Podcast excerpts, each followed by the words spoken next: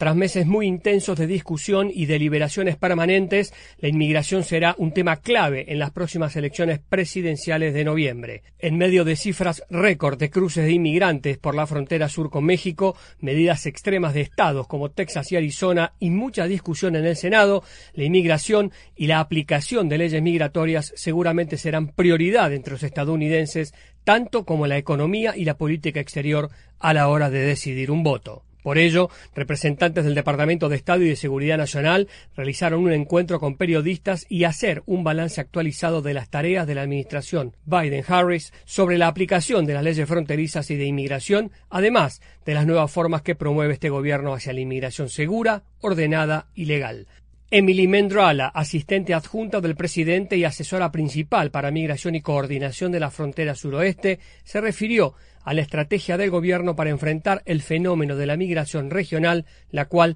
tiene tres líneas fundamentales. Incluye un aumento histórico de las vías legales, seguras y ordenadas de la migración, esfuerzos conjuntos con nuestros socios internacionales, y un enfoque en el cumplimiento de la ley, alineado, alineado con nuestros valores. La asesora Mendrala además recordó que la administración Biden-Harris consiguió el aumento más grande en décadas de vías legales y seguras para la inmigración, las que incluye reunificación familiar y una expansión del programa de admisión de refugiados. Sin embargo, el punto más importante de su discurso fue el que le dedicó a los traficantes que, subrayó, se benefician de los migrantes y advirtió sobre sanciones de visas a quienes faciliten o motiven la migración irregular. Por su parte, Eric Jacobstein, subsecretario de Estado adjunto para América Central en la Oficina de Asuntos del Hemisferio Occidental, dijo que muchas empresas de transporte están cobrando precios de extorsión, aprovechándose de los migrantes vulnerables y facilitando la migración irregular hacia el territorio.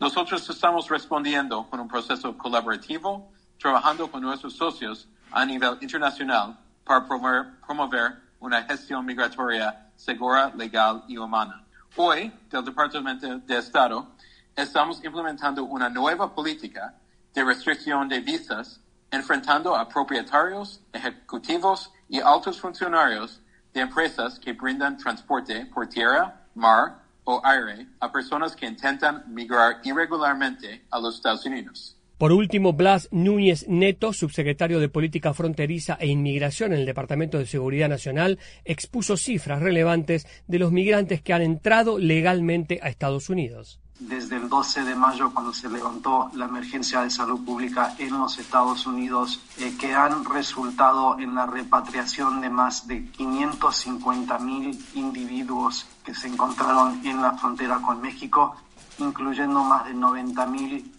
eh, miembros de familias. Con el parol humanitario para Cuba, Haití, Nicaragua y Venezuela, Estados Unidos ha dejado entrar a más de 357.000 ciudadanos y a través de la aplicación móvil CBP One han sido beneficiados 459.000 individuos. Gustavo Cherky, Voz de América, Washington, D.C.